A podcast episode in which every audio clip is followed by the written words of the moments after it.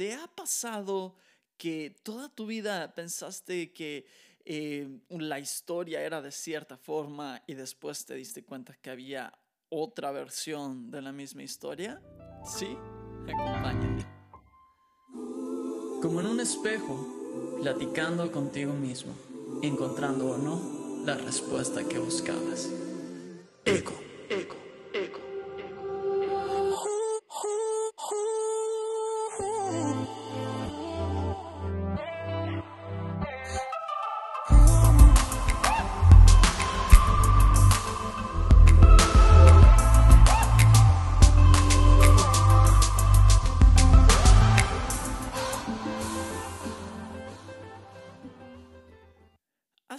como tres años, mi esposa y yo decidimos mudarnos a Estados Unidos y nos mudamos al estado de Texas.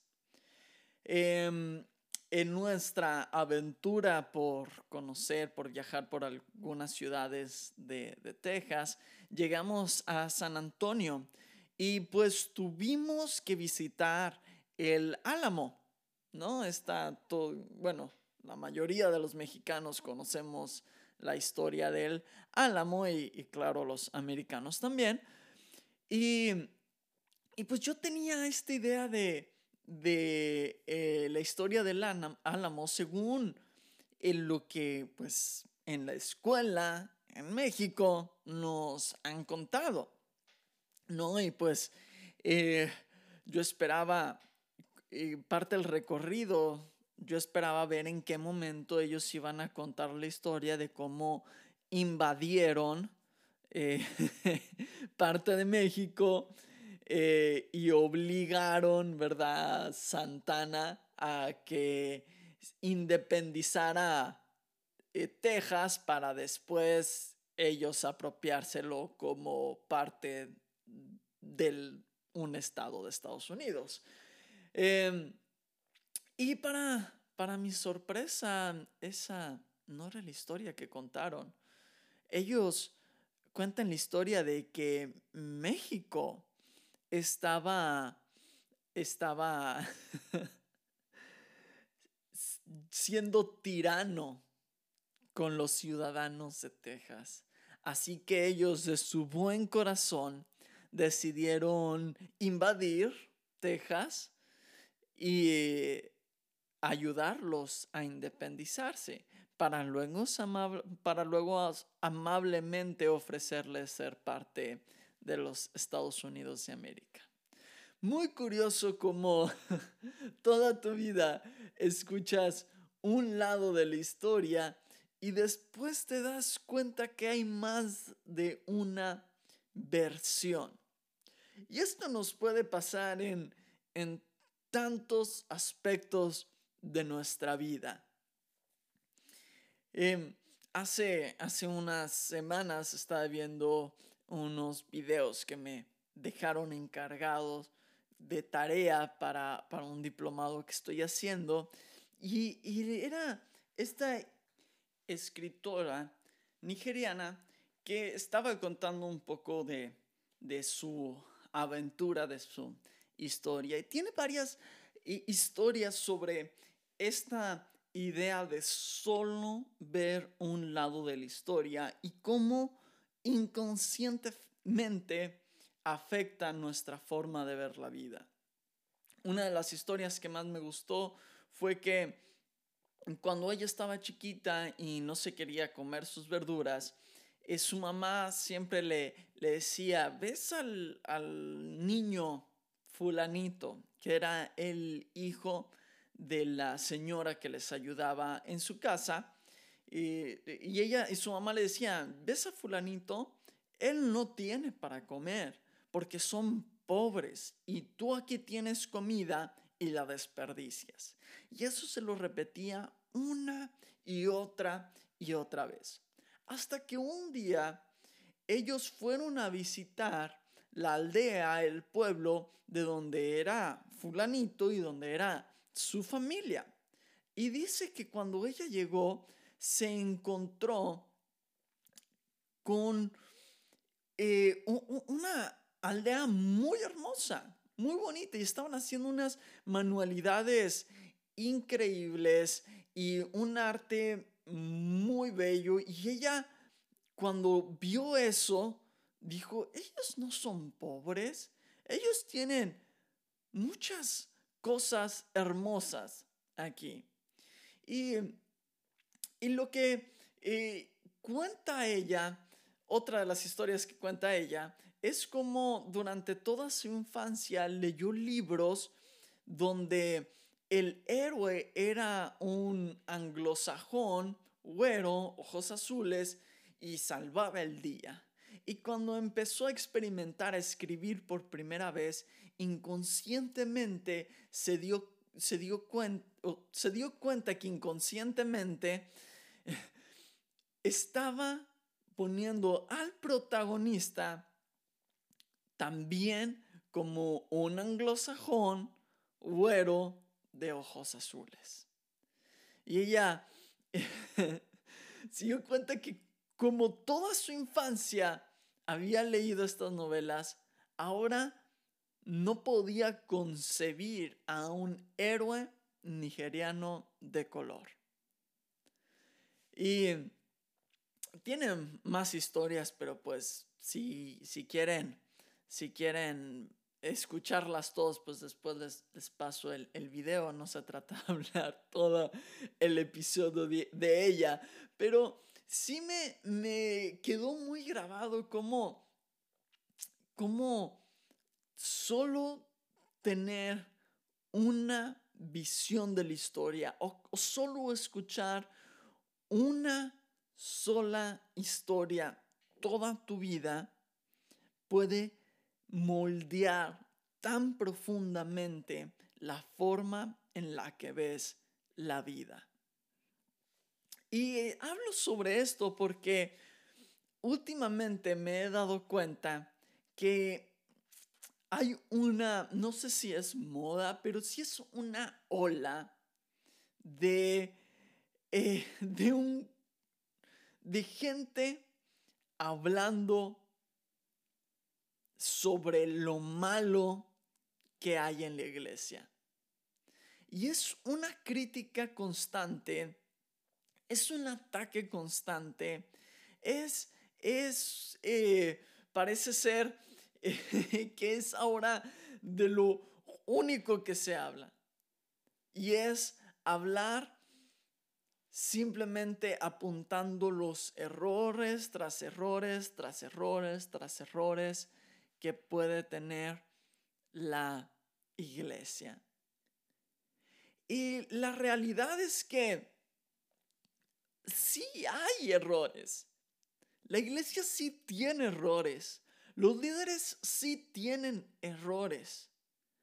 Pero creo que también es un error el solo estar viendo, el solo estar contando y el solo estar escuchando un lado de la historia. La realidad es que en cada historia siempre hay dos lados. Y me ha tocado lidiar de primera mano con, con situaciones donde la persona está contando su versión de la historia que Él lo cuenta como la verdad absoluta, mientras yo conozco la, el otro lado de la moneda. Y algo que siempre pasa es que las historias se cuentan a nuestro favor. Lo que a mí me hicieron, lo que a mí me lastimaron, lo que a mí me dijeron, pero nunca contamos lo que yo hice, lo que yo lastimé, lo que yo dije. Y tampoco contamos lo que me ayudaron, lo que me entregaron, lo que invirtieron en mí. ¿Por qué? Porque eso voltearía la balanza en mi contra. Porque eso no me deja bien parado, ¿cierto? Y es que como lo dije hace un ratito, si la iglesia no es perfecta, si la iglesia tiene áreas de mejora, pero es en definitiva un error el llenarnos la cabeza y el contar solo un lado de la historia. Creo que como iglesia tenemos un montón de cosas por mejorar. Tenemos un montón de áreas que trabajar.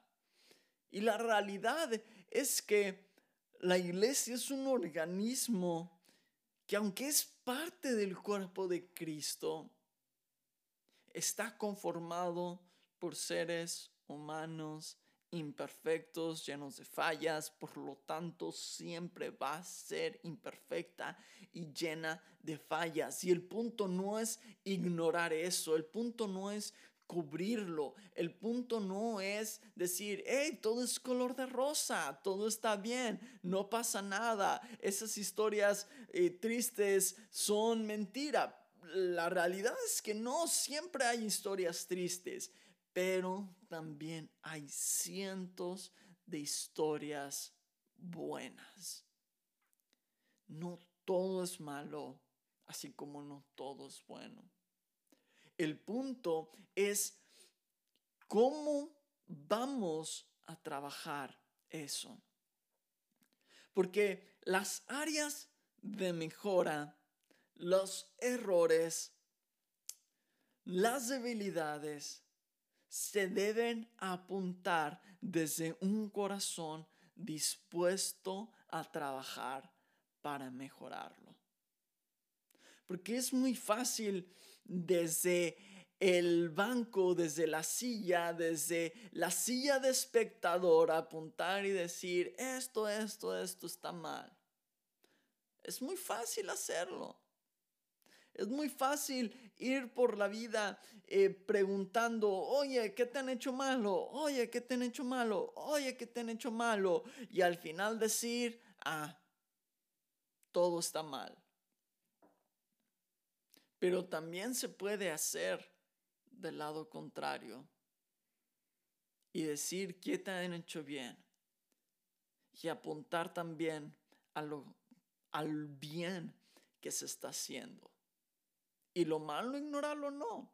Lo malo, lo trabajamos. Recuerdo hace muchos años fui al estadio a ver un partido de fútbol con unos amigos. Y recuerdo que había un señor un poco ya tomado en las gradas y después de un mal cobro de esquina, el señor muy enojado se para y empieza a gritar, así no era, así no era, era así. Y, y hacía el movimiento como, de, como del cabeceo de la pelota. Y nosotros nos reíamos mucho. Y, claro, es muy fácil desde las gradas con una cerveza y unas papas en tu mano decirle al jugador que está dentro de la cancha cómo debe de hacer las cosas. Es muy fácil hacerlo. Lo difícil es bajar a la cancha, ponerte la camiseta y jugar tú. Y después darte cuenta que las cosas no son tan fáciles, que el juego no es tan fácil. Para mí este episodio es, es muy difícil porque tengo muchas cosas en la mente y y no quiero expresar las cosas de una forma en la que se sienta que yo quiero enmascarar o que yo quiero cubrir algo, porque es todo lo contrario. No quiero cubrir nada, no quiero enmascarar nada. Pero lo que sí, lo que sí quiero hacer en este episodio es hacer la reflexión de que hay historias de ambos lados, de que no todo es malo, de que hay mucho que mejorar, pero también hay mucho que hemos mejorado en los últimos años. Hay mucho camino por delante, pero se necesitan manos para construirlas. Se necesitan manos para construir las mejoras. Se necesitan manos para trabajar, para invertir. Se necesitan manos para poder mejorar, para poder lograr lo que queremos lograr. La iglesia necesita manos para seguir creciendo. La iglesia necesita manos para seguir trabajando. La iglesia necesita tus manos para seguir puliendo, para seguir construyendo, para seguir creciendo, para seguir mejorando.